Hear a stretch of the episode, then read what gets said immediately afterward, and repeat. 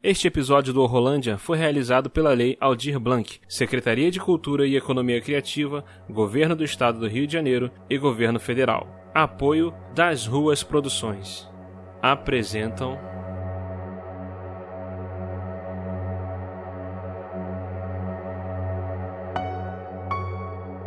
uma das coisas mais incríveis sobre o Mojica eram os títulos de seus filmes, né? Essa noite encarnarei no teu cadáver. Despertar da Besta, Delírios de um Anormal. A meia-noite levarei sua alma. 24 horas de sexo explícito. Exorcismo Negro, o Profeta da Fome. A quinta dimensão do sexo. Encarnação do demônio. A estranha hospedaria dos prazeres. Inferno Carnal também eu gosto. Cara, é muito filme, né, cara? muito bom, cara. E se nos anos 60 e 70 já era difícil fazer filme de terror em Hollywood, imagina no Brasil.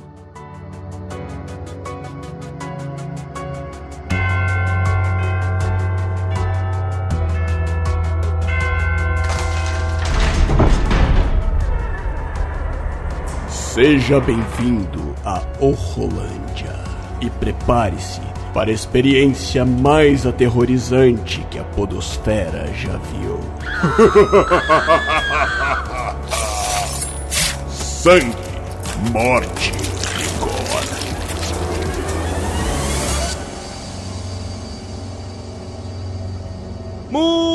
Muito bem, galera, estamos de volta com mais um Rolândia, o podcast de terror aqui do Will Who Cast. Eu sou o William de Souza e hoje, hoje nós vamos falar sobre um grande ícone do cinema nacional, nosso querido e amado José Mojica Marins, o Zé do Caixão. Finalmente chegou o grande dia da gente falar sobre a arte do Zé do Caixão e aqui para falar sobre esse incrível ícone do nosso cinema, eu trouxe duas feras aqui, dois grandes mestres do terror. Trouxe aqui o nosso querido e amado Marcelo Carradi ali do Cinema Ferox. Fala aí, meu querido, tudo bom? Uma boa noite, senhores. Boa noite a todos que estão ouvindo. É um prazer aqui estar aqui falando do mestre, né? do nosso mestre, nosso grande mestre Zé Mojica Marins. Exato, exato. O Marcelo ele tem um canal ali no YouTube, Cinema Ferox, né? Faça, faça seu jabá, apresente-se para os nossos queridos ouvintes. Isso, isso. Canal Cinema Féricos, que já tenho há algum tempo, dedicado ao cinema de horror, a fantasia, a ficção científica, mais lado B, independente, cinema independente. Tem uma, uma predileção, assim, assim uma, eu não digo uma vez, é uma, uma obsessão, assim, pelo cinema italiano, né? Já começar pelo título né, do, do, do canal, Cinema Ferox, que é uma Sim. inspiração ao, do, do, ao Canibal Ferox, do Humberto Lenzi. Então, já é, o cinema de gênero italiano é meu cinema favorito. Então, o cinema italiano de modo geral. Então, ele que está circundando o, o, o, canal. Mas eu falo de outros filmes de outras nacionalidades também.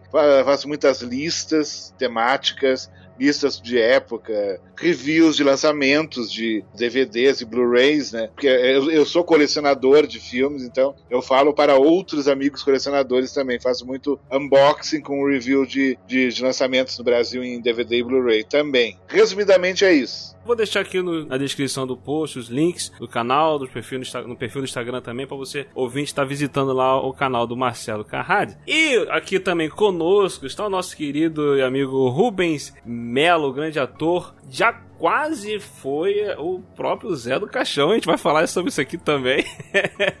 Fala aí, meu querido Rubens, tudo bom? Tudo bem, meu. Como é que você tá? Marcelo. Opa! Bora lá, fala desse cara genial que foi Mojica. Isso aí, Rubens, fala também do seu perfil e onde é que a galera pode te encontrar, nossos queridos ouvintes. O pessoal me acha nas redes sociais. No Instagram é o Luckfinger, tradução é o dedo da sorte, né? Tudo juntinho, Luckfinger. Facebook também, Rubens Melo, Rubens Melo com Luckfinger. YouTube também. O pessoal me acha, só jogar no Google que me acha. Acha fácil, eu acho. Vou deixar todos os links aqui na descrição do post. Você pode ir lá seguir o Marcelo, seguir o Rubens, se inscrever nos canais lá e acompanhar todo o material deles, que é, é simplesmente incrível. E simbora aqui falar sobre nosso querido e amado Zé do Caixão. Nosso querido... eu, eu diria que aqui no Brasil a gente vê poucos personagens da nossa cultura, da cultura pop brasileira, que se assemelham tanto ao Zé do Caixão, né? Ou que se assemelham ao Zé do Caixão, né? Eu vejo que muita gente da geração atual sabe quem foi o Zé do Caixão, mas é, a galera não entende o porquê desse reconhecimento que ele tem ou do, do porquê da, da, fama que ele tem, né? Muitos não fazem nem ideia da importância histórica que o José Mojica, nosso querido, próprio Zé do Caixão, tem para o Brasil, né? O Mojica dirigiu 40 produções, atuou em mais de 50 filmes. O interesse dele pelo terror, pelo cinema de terror começou nos anos 50, mas foi só lá em 1964 com o filme A Meia Noite Levarei a Sua Alma que ele ganhou o apelido de Zé do Caixão. O que é a vida? É o princípio da morte. O que é a morte? É o fim da vida. O que é a existência? É a continuidade do sangue. O que é o sangue? É a razão da existência.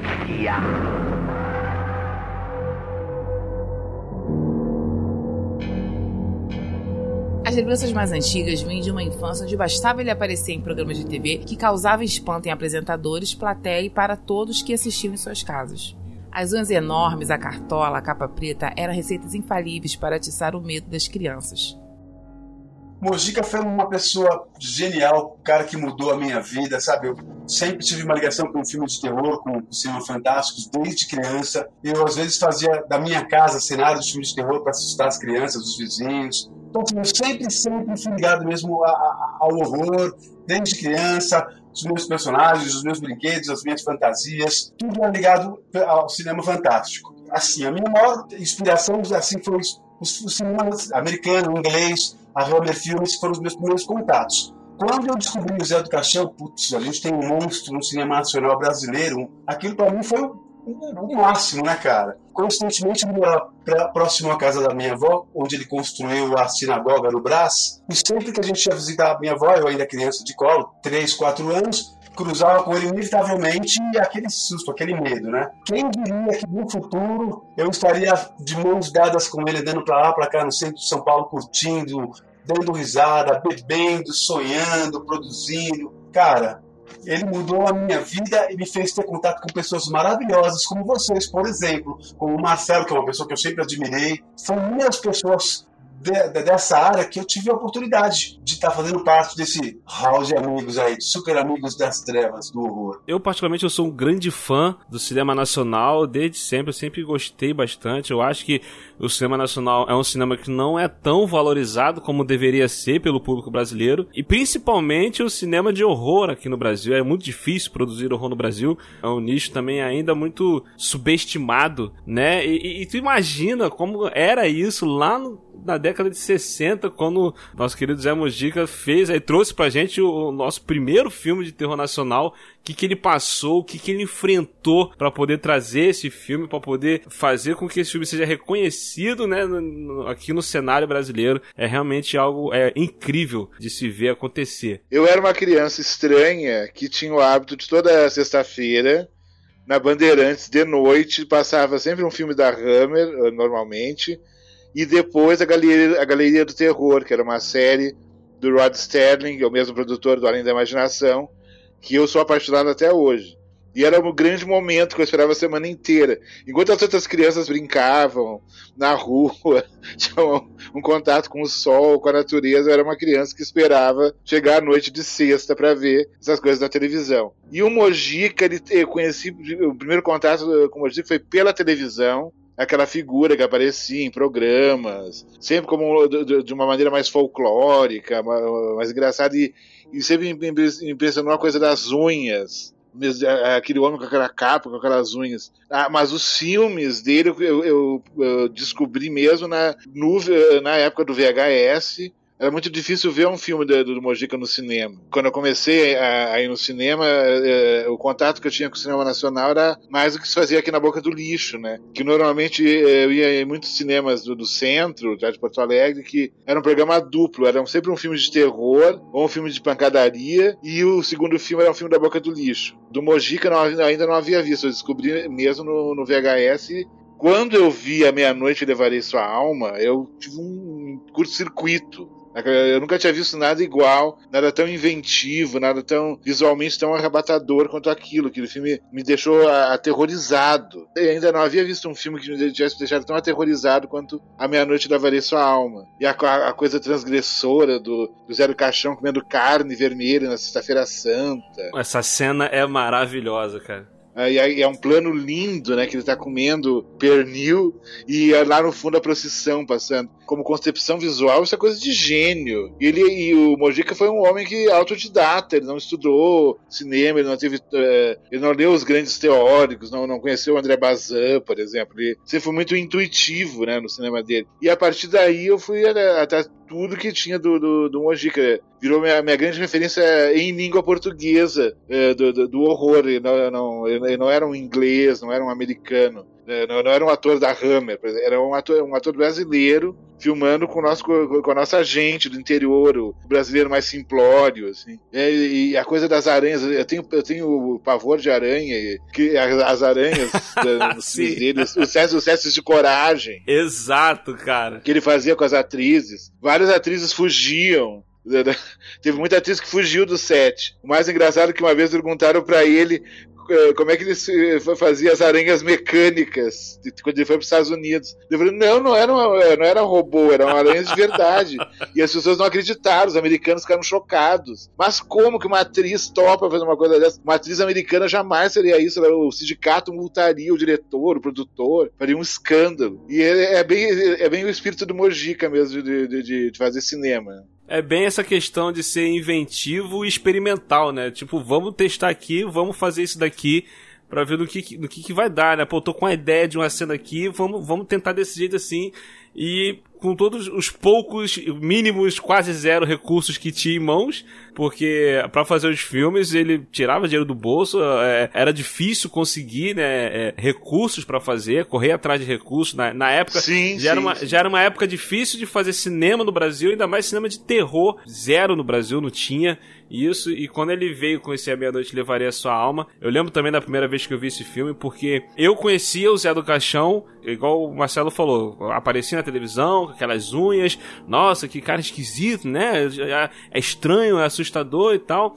Mas aí depois eu fui conhecer ele melhor, fui ver mais coisas dele, quando começou a ter o Cine Trash na Band, né, que ele apresentava lá, exibia filmes, né, eu vi vários filmes no Cine Trash de terror, Sim. e era ele apresentando aquela parada, todo aquele jeito dele, que era simplesmente maravilhoso, e tinha uma locadora lá perto da minha casa, que eu era muito amigo do dono da locadora, do filho dele, a gente conversava tal, às vezes eu ia lá alugar um filme, eu perdia mais tempo conversando sobre cinema com o cara da locadora do que, do que a, a, procurando o filme para ver, e a gente conversando sobre o Zé do Caixão, ele falou, cara, pega o VHS, aluga o VHS, a meia-noite levaria tua alma. Ele me indicou esse filme para assistir. Eu aluguei, levei para casa e quando eu vi, eu fiquei completamente maluco com o que eu tava vendo lá na década de 90. Eu um adolescente, cara, eu fiquei louco com, com o que eu tava vendo ali, a forma como ele filmou, as coisas que acontecem. Hoje em dia, eu, mais velho, eu já consigo entender muito mais coisas que na época eu não entendia. Eu fico, hoje revendo o filme, você fica assim, caraca, olha esse plano,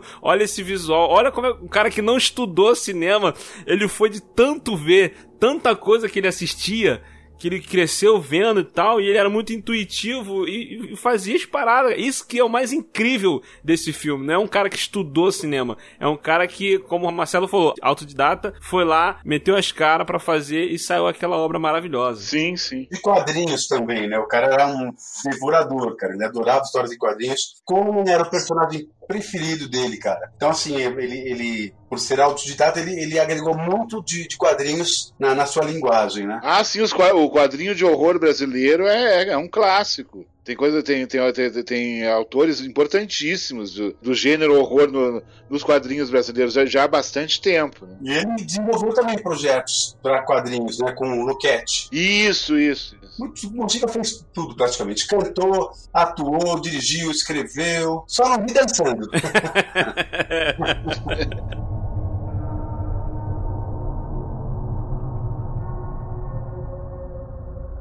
A paixão pelo cinema fez com que Mojica, após muitos esforços, conseguisse financiamento para produzir seus dois primeiros filmes independentes. o faroeste A Sina de um Aventureiro e o drama Meu Destino em Suas Mãos. Mas após o fracasso comercial de seus primeiros filmes, Mojica decidiu fazer algo diferente, um filme de terror. Quando ele teve aquele sonho que um coveiro arrastava ele, enterrava ele vivo, né? aí ele foi, teve a ideia do personagem, né? E surgiu ali esse personagem que é um agente funerário sádico, com roupas pretas, a cartolinha, capa, unhas longas, né? E depois esse personagem acabou aparecendo em vários outros filmes depois. Esta noite encarnarei teu cadáver, O Estranho Mundo Zé do Caixão, A Encarnação do Demônio, né? O, o mais recente de 2008. Então é, é, é incrível esse personagem, como ele ficou marcado na nossa cultura. Né? Ah, com certeza, com certeza. E ele teve programa de televisão também, ele teve. Ele atuou em tudo, como o Rubens falou, ele teve. Eh, até marchinha de carnaval ele, ele, ele compôs. Verdade. E cantou heavy metal também com a gente, hein? Com a minha banda.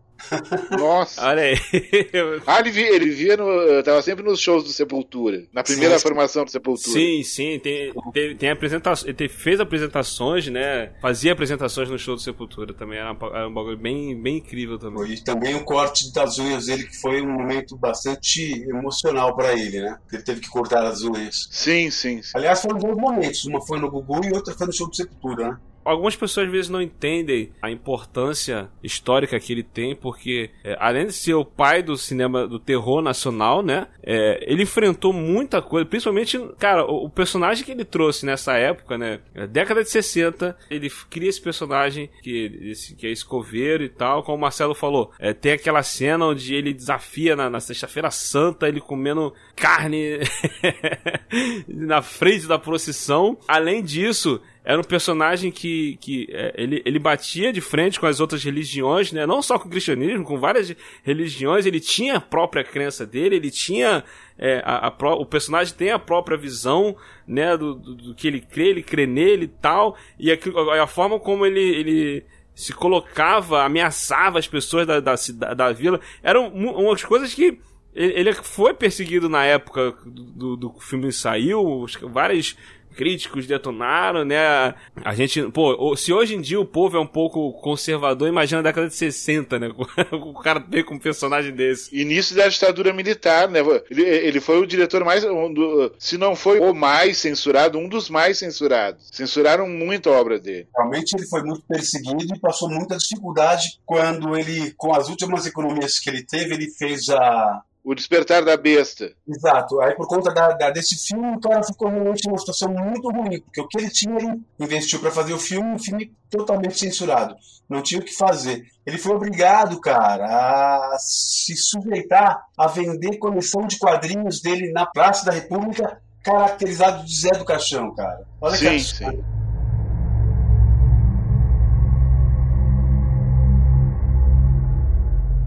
Você no começo falou das pessoas é, questionarem o Zé do Caixão. A maioria das pessoas não conhecem, não se interessam, porque é uma linguagem antiga. Por isso que até numa, numa live que eu fiz com o Boca do Inferno, a gente comentou a questão de fazer alguns remakes, né? Uhum. Por conta da linguagem mesmo. Porque o povo de hoje quer essa onda de cancelador, entende? Exato. Não gostei, inventa motivos para pegar e botar numa coisa qualquer que eles não, não queiram, que eles queiram se voltar, né? Que que não corresponde às expectativas. Ao invés de permitir né, a, assistir, a compreender a obra, se colocar no tempo, no espaço em que aquilo foi feito, porque na época, como a gente disse, comer um pedaço de cordeiro numa sexta-feira santa, hoje não é nada, mas naquela época era uma heresia de descomungar o cara. Exato. Não é verdade? Sim, Exato. sim. Então, o cara foi pesado. O Zé do Caixão foi um mestre, um ícone, fez coisas realmente do horror aqui pra gente, dentro da nossa cultura, é óbvio, né? E além do, do que ele que é um personagem um monstro que, que tem uma psicologia, né? Ele tem um porquê de ser, que é ir atrás de uma mulher superior como ele, que não é presa a dogma alguma, para que assim eles possam ter um filho perfeito, também livre de todas as correntes de religião, de dogmas, daquilo que aprisiona e acorrenta o homem como a religião faz, que é um ópio, não é? Até você comentou, Rubens, esse, recentemente, no Boca do Inferno, você comentou que eh, seria interessante fazer um prequel sobre a, a, a origem mesmo do, do Zé do Caixão, do, do, personagem, um filme sobre isso, como ele se tornou a figura sádica, cruel, por que essa coisa de ter o filho com a mulher superior, o, o que veio antes, né? Eh, se fazer um filme sobre isso. Seria muito bacana, porque ninguém tem ideia, dessa, só, só poucas pessoas, né? Só os mais dentro desse universo conhecem essa história, quem é José Felzanatas. José Felzanatas é o nome do Zé do Caixão. Sim. É realmente uma ideia bem interessante isso. Seria bacana ver isso, né? Ah, hoje a gente vê várias produções fazendo isso, fazendo continuações, fazendo remakes ou fazendo prelúdios, a história se passando antes. O próprio Zé do Caixão, é o Zé Mojica, ele queria fazer um filme a continuação do, do, personagem Zé do Caixão, lá na década de 90, né, que foi até aí que veio aquilo que eu falei no início, que o, o Rubens aqui acabou quase sendo, né, o substituto do Zé do Caixão, porque ele queria fazer um filme, foi na década de, foi em 98, 99, né, por aí. O Encarnação do Demônio, ele se passava nos anos 60, ele precisava de um ator mais novo, e ele também estava com a saúde um pouco abalada. Mas depois que entrou o pessoal, o Gulani, o Sacramento, Denison, eles acharam que tinha que ser o Mujica. E eu concordo plenamente que tinha que ser música. O cara viveu a vida toda em prol do personagem. Você acha que vou chegar eu agora porque ganhei o concurso, estou com o contrato e falar, não, você não, sou eu. Nada a ver, né? não. Acho que é até mais difícil, a gente, a gente cansa de ver aí algum personagem marcante no cinema, aí quando muda o ator é difícil para as pessoas aceitarem e tal, porque já, já, já tá marcar ainda mais ele que o personagem era dele, ele que criou o personagem. O cara recebe uma verba para fazer uma superprodução, que ele sempre vendeu a roupa do corpo para poder fazer, né? Tanto que ele fazia os filmes, ficava em dívida, vendia o filme por 20% do valor para pagar e ficava no prejuízo. Tu vê que o cara fazia por amor ao cinema mesmo, né? Que ele, ele queria ver a parada, ele queria fazer o negócio. É, é aquele tipo de artista que eu também me considero, cara. Eu só sei fazer arte, criar, mas não sei administrar a carreira, mano. É. é não tenho essa capacidade, não. Até o, Moji, o Mojica comentou na, na, no último Encarnação do Demônio: eu nunca tive assistentes de direção, assistente de produção, assistente não sei do que. Era cheio de. Eles ficam assim, quanto assistente? Eu nunca tive isso. Eu não sei o que, essa produção pra fazer uma fita. Um monte de gente pra fazer só uma fita e, e maquiador, auxiliar, não sei do que, auxiliar disso, daquilo, que é, é que é o, o que é um, um set atual, né? Exato. Na época dele era ele, o câmera e o elenco era tudo o pessoal que ele pegava da, ali da região e fazia um filme. A meia-noite demorou pouquíssimos dias pra ser feito. O Mojica queria fazer essa continuação do Zé do Caixão lá nos anos 90, mas acabou que não rolou, mas aí depois acabou saindo em 2008, né? A encarnação do demônio. Que é incrível também, que aí é ele mesmo fazendo, aí tipo assim, aí tipo, atualizou o negócio, ele botou, ah, ele tava preso e tal, trouxe o filme pros dias de hoje, né? Ele, ele saindo uhum. nos dias de hoje.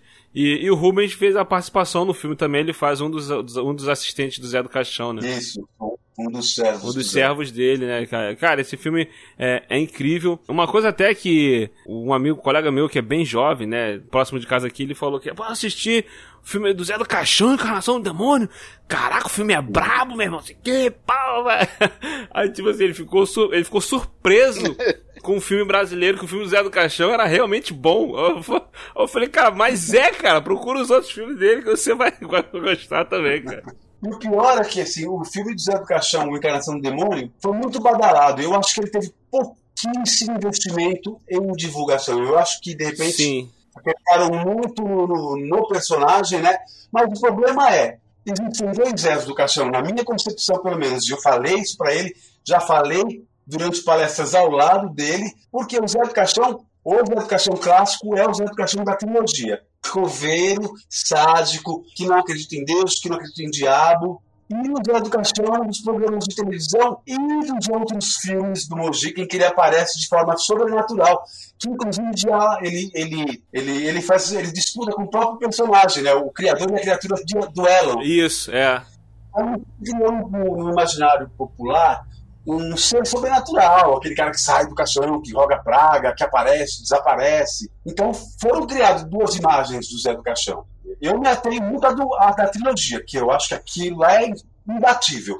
Já os outros, quando começam a tomar aquela proporção de, de, de ser sobrenatural, fantasmagórico, já parte um pouco mais para o lugar comum. Que eu acho que, no final de Encarnação do Demônio, eles usaram um pouco desse artifício porque ele tá morrendo, aí volta, a mulher vai lá pra cima pro corpo, ele revive, né, daquela coisa, e quando o padre está fugindo, a sombra dele começa a ir atrás, como se ele tivesse tornado uma entidade, né, e que até poderia ter mesmo se tornado, né. Exatamente. Na minha concepção são dois, é o Apel e o, e o Arauto do Inferno, são dois.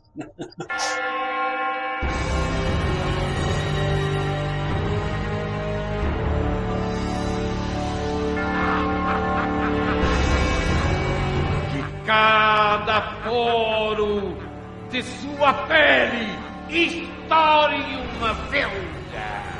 E você se coce até ficar desfigurado. Esse era o Zé do Caixão na televisão, olhando para a câmera, esticando os dedos disformes e com seu timbre de voz peculiar, amaldiçoando a audiência, e assim influenciando toda uma geração de fãs do terror. Voltando um pouco da, da figura dele dentro da TV, não podemos negar que o, Cine Trash criou toda uma, uma geração de, de fãs de cinema de horror. Tem, até hoje tem, tem grupos que celebram Exato troca vídeos com, com os filmes, com, como passava na televisão, com a apresentação dele, dos filmes, a praga. A praga era o grande lance. Era a praga do Zé do Caixão no final do filme. É. e muita gente descobriu, descobriu o cinema de, de terror através do Cine Trash. Tem uma geração inteira. Exato. Cara, eu adorava o Cine Trash, né? Pra, pra quem não sabe, o, o Cine Trash era uma, uma sessão de, de, de filme, é tipo um uma sessão da tarde, o cinema em casa, um tela quente da Bandeirante, mas era só de filme de terror. É, mas acabou que não ficou sendo só de filme de terror. De tarde. E, era de tarde. Passava na Bandeirante de tarde, né? O, o, Zé do Caixão, ele apresentava lá. Tem filmes que eu assisti pela primeira vez lá. É, aqui no podcast já falei sobre o filme Shakma, foi o primeiro filme de terror que eu, que eu vi na minha vida, que eu fiquei apavorado, eu era moleque, eu fui, eu vi no, no, no Cine Trash. Adoro. Eu assisti no Cine Trash, eu criança, eu, eu fiquei surpreso, falei, caraca, um macaco pode fazer isso com as pessoas, meu Deus Cara, é surreal, foi no Cine Trash que eu vi outros filmes, Reanimator também, eu vi no Cine Trash, Fome Animal, e tal, que passava vários filmes. Chegou a dar dois dígitos de audiência. Isso incomodou muito, principalmente a Globo, as outras emissoras foram para Brasília se queixar que estavam passando cenas de violência para as crianças à tarde e acabaram com o programa. Essa é a verdade. Justo a Globo, né? A Globo que passava Robocop de tarde, né? Ó. Eles não conseguem é, entender que o personagem não tem nada com espiritismo, nem com Deus. Ele seria um ateu. Eu não consigo explicar isso para o povo. Então as pessoas pegam, acham que ele é espírita. Então, conforme a casa que a gente está, é, e as pessoas ficam sabendo, então no decorrer do tempo, se acontece qualquer problema, vem me buscarem a mim para ir socorrer, já acho que abaixou o espírito não sei aonde, eu não entendo nada, eu já fui chamado aí por, muita, por muitas pessoas altas horas da noite, né? Porque tinha uma pessoa que achava que tinha um mal feito, estava tremendo e queriam que eu tirasse o mal feito. Filmes de terror sempre são uma, uma, boa audiência. Terror tá aí a, ao longo dos anos, tem tipo vários tipos de gênero de, de, que acaba surgindo, depois some e tal, mas terror tá aí vivo, é um tipo de produção que normalmente costuma ser barata, uhum. né? Você consegue produzir sem tantos recursos. E normalmente esses filmes que são produzidos com baixo orçamento são os melhores, porque os caras se reinventam com o que tem e acaba saindo filmes incríveis, assustadores, que é o próprio caso do nosso querido Zé Mojica com o Zé do Caixão, né? Que é o que ele fazia, né? Ele não tinha muito recurso, cara. Então ele tinha que usar o quê? da criatividade. É, os planos sequências maravilhosos que a gente vê nos filmes dele, cara, eles aconteceram porque ele não tinha grana, então ele tinha que filmar um plano único, porque ele tinha pouquíssimas datas de filmes também, cara. Olha que louco. Exato, não tinha como ficar editando, não, filma direto. Às vezes ele nem sabia Sim. o que, que era plano sequência, né? Nem sabia o que, que é essa expressão, mas tem plano sequência incrível no filme dele. Tem uns plan tem plano sequência, aquele plano longo, né? Que não é um plano sequência gigante, mas tem um, uh, aquele plano longo. Tá, tem, tem um que é muito maneiro que ele tá lá no, no túmulo, né? Tá lá em cima no túmulo, aí a câmera vem filmando um cemitério assim, aí e ele tá lá em cima falando com os mortos, sei que, pá! Aí a câmera pega e ele tá lá em cima. Caraca, é muito maneiro aquela cena, cara. Bacana mesmo, bem bacana, bem climática, né? Desafiando: Mortos! Milagre! Sim, cara, muito bom, cara, muito bom. Ele era, ele era sensacional, sensacional. E ele tinha um lance também, tem muita produção nas produções dele, de refazer o áudio, né? Todos, Will, todos os filmes dele foram. O Mojica foi gravado. O único em que ele usa a própria voz é o Encarnação do Demônio. Esse recente, é. Isso, isso. E aí tem até uma curiosidade, cara, porque teve uma cena que o Mojica tava todo empolgado pra fazer, né? Aham. E aí começaram a pegar os S de plural, né? Porque o problema dele é plural. E diferente do que foi a série com o Matheus, né? Que ele exagerava demais ali nos erros portugueses. Mas aí a gente entende porque é, é, é um entretenimento, então também o escape cômico e tal, é, a gente tem que levar em consideração. Mas na vida real ele tinha problemas com S. Né? Não todo aquele erro que a gente vê na série. E aí ele começou a ter alguns problemas e aí ele tinha que ser corrigido, né? porque ele não estava sendo dublado. E o personagem, Zé Caixão, o Josefeu Zanatas, é um ser culto. O, a família é dona de uma rede de, de, de, de necrotério, de funerária. O cara é, tem uma boa vida, o cara é culto, lê pra caramba, né? Então não podia agora, no último filme, ele começar a descambar no português, né? Aí chegavam algumas pessoas para dar não sei o que lá. Aí ele ficava bravo. "Ei, vocês me deixam curtir meu personagem. Eu quero fazer, eu que criei. Deixa eu fazer do jeito que eu quero. Eu quero fazer da minha Vocês ficam dizendo. Aí o pessoal, não, Mojica, porque não, não, não, é, você não tá sendo dublado. O personagem aí explicava tudo que ele sabia, que é um culto, que não sei o que. Aí ele, vamos fazer de novo.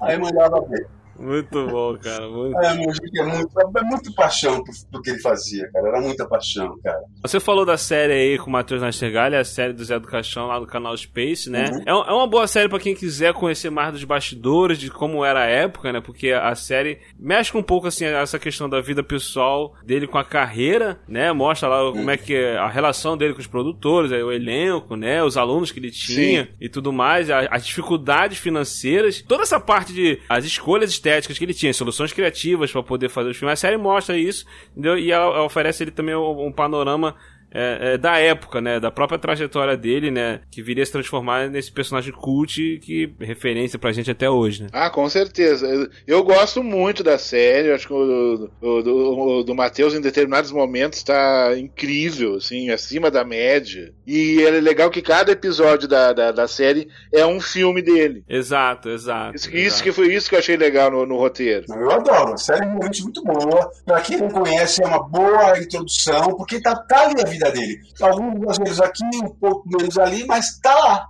É aquilo. Esse é o Zé do Caixão, é o José Mujica. Vale muito conferir os filmes dele, vale conferir a série produzida por ele, vale conferir se quiser procurar vídeos no YouTube é, dele, entrevistas dele, é, até entrevistas internacionais que ele, ele.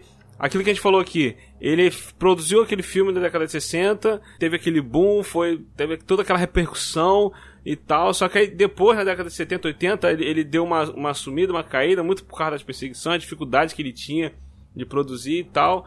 Mas aí depois ele foi redescoberto internacionalmente, o povo lá fora começou Isso. a conhecer ele, aí ele ficou lá até conhecido como Coffin Joe lá fora, Isso. né, interna- internacionalmente, e foi to- totalmente reconhecido. Hoje em dia até você vê mu- muitos críticos de cinema gringo, produtores reconhecerem ele como referência pra eles também, é realmente uma parada muito incrível como ele, como ele é celebrado e cultuado lá fora, né? Com certeza, mas tem um detalhe antes disso, antes dele ser descoberto nos, nos Estados Unidos, pelo cara da Something Weird, que lançou em VHS os filmes, e tudo. Antes disso, ele teve festivais na Europa. Tem fotos famosas, uma, famosa foto, uma foto famosa dele com, o, com ele e o Christopher Lee, lindas as fotos. Sim, essa foto é incrível. Ele conheceu o Paul Nash, ele conheceu o pessoal lá nos anos 70. Ele te- antes disso, ele, ele já teve um reconhecimento mais em festivais europeus, principalmente. Aí depois que teve esse reconhecimento nos Estados Unidos, tanto que o Tim Burton, quando esteve no Brasil, fez questão de conhecê-lo pessoalmente. Ele, ele já estava bastante debilitado, estava em casa, ele já não aparecia mais em público, mas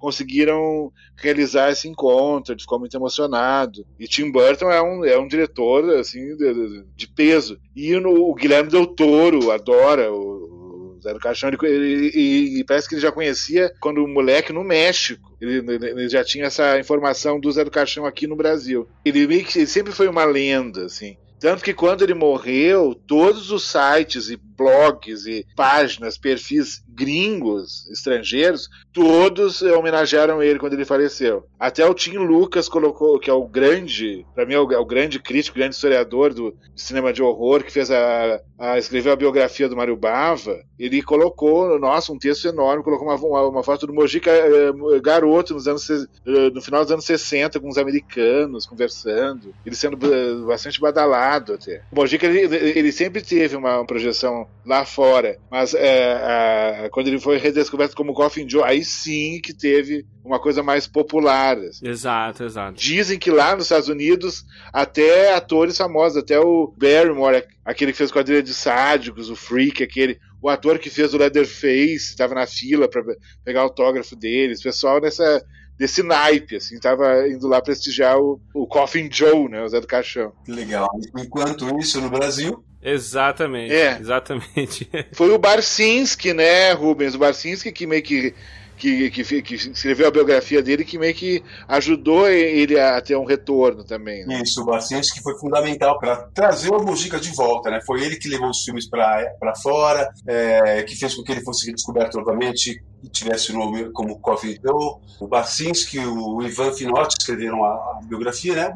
O- Barcinski teve muito presente. O Barcinski foi fundamental nesse último período, essa última fase dele, né? Tanto para a construção do longa, quanto ao programa de televisão, que foi o, a- o Esta Noite Canarito. Como é que é que chamava o programa mesmo? Que ele tinha na- na- na... Ah, o, o, o, o, o de entrevistas Isso. No Canal Brasil, eu não me lembro agora. Era o programa, era o talk show do, do, do Zé do Cachorro. Ah, é, realmente foi o último grande projeto dele na televisão. Era muito legal. É o Estranho Mundo de Zé do Caixão. Isso, isso, isso. Então, é o Barcinski que foi fundamental nesse, nesse momento, né? De, de trazer ele de volta à luz. Ele que estava meio, né? Abafado, né? Apagado mesmo, porque veio da época da ditadura e tal. Não fosse o Barcinski, Exato. realmente. E até o próprio concurso para o sucessor do Zé do Caixão foi um marketing violento para trazer ele de volta à luz. Verdade, verdade. Foi um ano de concurso, muita gente é, que participou de tudo quanto é parte desse Brasil aqui. Realmente foi um mundo de Caixão, né? Ah, com certeza, com certeza. Teve entrevistas muito divertidas. O cenário, tinha, uma, tinha uns assistentes, tinha um anão que era meio que um, um anão chumbinho cover, assim, que tava lá, que era o Capetinha, eu me lembro, que fazia parte da, da produção. Verdade, verdade. E a gente tem nosso querido Zé do Caixão, Zé Mojica, muitas vezes incompreendido, ignorado ou ridicularizado no passado quando ele tentava criar alguma coisa, fazer novos filmes, e até hoje ainda, né? Ele acabou aí tornando-se o ícone do cinema de terror aqui no Brasil e também muito respeitado no mundo. Na verdade, até mais respeitado no mundo que propriamente no Brasil, né? Como a gente falou aqui. E apesar de todas essas rejeições que ele sofreu, ele acabou tornando-se é, é, esse objeto de estudo e muitos de seus filmes são considerados cults, cara. É, é- até hoje, né? Que acabaram conquistar o seu lugar aí na história do cinema. Zé do Caixão não existe. Tânia! Zé do Caixão não existe. Zé do Caixão não existe. Tânia! Hamilton, Zé do Caixão não existe. Volte! Zé do Caixão não existe. Não existe. Luz! Isso foi apenas um pesadelo. Vamos, não se assuste. Não sou quem você está pensando, Hamilton. Tente me compreender. Meu nome é Mojica. Eu sou o criador de Zé do Caixão. Na Espanha ele é muito. Nossa, ele, ele- ele- ele é muito celebrado lá. Inclusive na, eh, na fase que ele fez sexo explícito, porque na, na Espanha, eu soube há anos atrás que, que circulou uma cópia do, da quinta dimensão do sexo, que é um filme que aqui não existe, no Brasil não existe. Nenhum registro praticamente desse filme. É um filme muito difícil de, de achar. E na época, ele fez um filme que tinha um, um- um- subtexto gay dos dois, dos do- dois personagens protagonistas que no final do filme ele meio que faz uma coisa meio o que o Ridley Scott ia fazer anos depois com Thelma e Louise, eles sendo perseguidos de, de carro numa estrada, pra, é, é, muito semelhante e para a época foi muito ousado. Isso é, é, um filme bem interessante, a Quinta Dimensão do Sexo. E, é, o, é o pornô dele mais cult, assim. Porque uma, o 24 Horas de Sexo Explícito teve uma bilheteria gigantesca. Ele poderia ter ficado milionário até, de, de tanto que rendeu o, filme. Embora seja um filme horrível, é, que ele fez questão de fazer com as atrizes, os atores mais, mais tenebrosos possíveis. É o filme que tem a cena com o cachorro que a atriz do filme, que o sonho dela era aparecer no Notícias Populares, daí ela apareceu. A atriz faz filme pornô do Zé do Caixão, com um, com um cachorro policial e, e apareceu na capa. Assim. Até, até quando fez a, a, trabalhou com a pornografia, ele foi bizarro, ele foi ousado, ele foi diferente de todos. Sem dúvida. Veio pra chocar, né? sim, sim. O Mojica foi um artista muito além da época, porque imagina, né? Além da visão que ele tinha da, da, da, de criar sua linguagem, é, ele foi um artesão, cara. Você consegue imaginar, você pegar uma fita, você quer fazer um efeito de fantasma. O que, que eu vou fazer? Não tem computador na época, não tem. Pô, o que, que eu faço? Vou pegar o filme e vou colar por por purinho em volta do ator, em, frame por frame.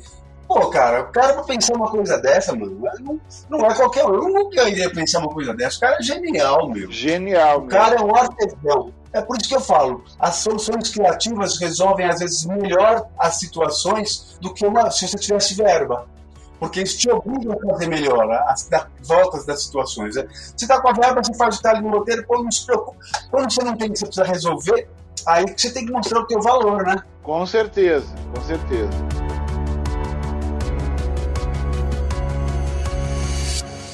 Uma dúvida que eu tenho, talvez tenha já, já acontecido na história do cinema antes mas eu acho que é a primeira vez no cinema que um ator, o José Mojica Marins, contracena com a sua criatura, o Zé do Caixão, em um filme que é o Exorcismo Negro, né? Que, ele, que o próprio Mojica está em cena junto com o Zé do Caixão.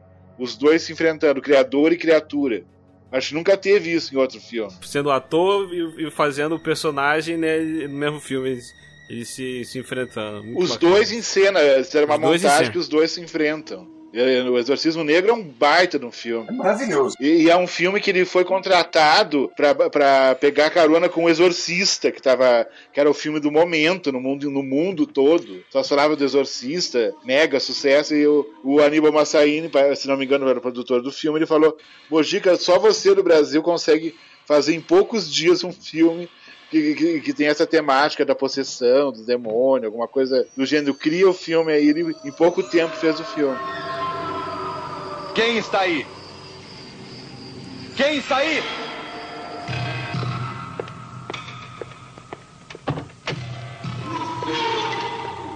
Eu queria um serviço de utilidade pública agora. A Liz Marins, a filha dele, né? A querida Liz, uma, uma, uma irmã, uma amiga maravilhosa. Ah, maravilhosa. Adoro a Liz. Nossa, é um presente que eu ganhei, viu? Ela é maravilhosa. É, ela estava das tripas coração para manter o acervo de música que está dentro de um container, cara. Fora muitas coisas que pessoas que estavam próximos ali, que estavam amigos, que começaram a passar mão em várias, vários objetos, né? Uhum. A gente está numa, numa, campanha enorme para recuperar é, esses objetos e também pessoas que tenham coisas que queiram doar para que, que ele, ela consiga concretizar o sonho dele, que é, que montar, colocar de pé esse museu do Zé do Caixão. E para que isso também aconteça, é, eles trouxeram de volta a loja Klaus Friends, que é a loja do Zé do Caixão, e da Alice Marins. É, eles estão um dos últimos objetos que sobraram, que é a, a, a palma do Mujica é, afixada num, numa, numa placa, né, com um atestado de, de, de, validade, né, que é de, como é que fala, de originalidade, que é dele mesmo e tal. Pôsteres autografados, várias coisinhas bem bacanas, que para quem é fã, né, poder estar tá colaborando para que toda essa verba vai ser destinada para que se mantenha a, e se preserve esse material todo, né?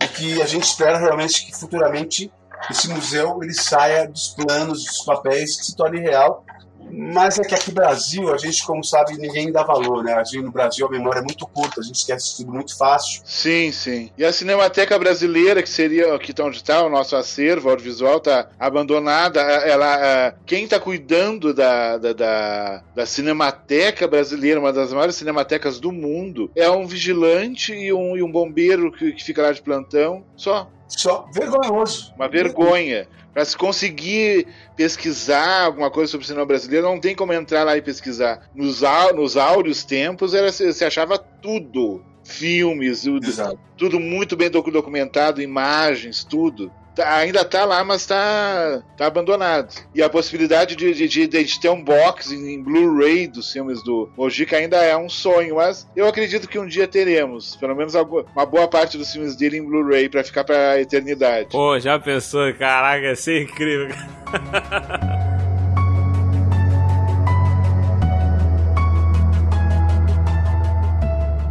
Para finalizar, Rubens, pode lançar a praga para os nossos ouvintes? Marcelo, você não quer lançar a praga hoje? Eu imagino. Eu quero ver se é bem de praga, Marcelo. Ai, meu Deus, calma. Vamos lá. Você, vocês, todos vocês, se vocês não ouvirem e compartilharem esse podcast, que seu cérebro derreta e comece a escorrer pelos seus olhos, pelo seu nariz, pelos seus ouvidos, pela sua boca. Essa é a minha praga. Aê! Muito bom, cara. Ah, foi de improviso, eu queria ter feito melhor, mas foi o que deu pra fazer agora. Muito bom.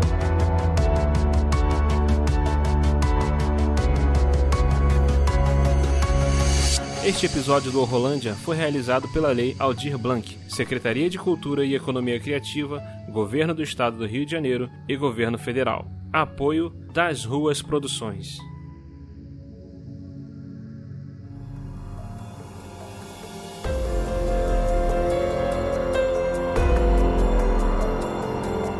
Você ouviu o Rolândia. Ajude-nos compartilhando esse episódio e nos avaliando no iTunes.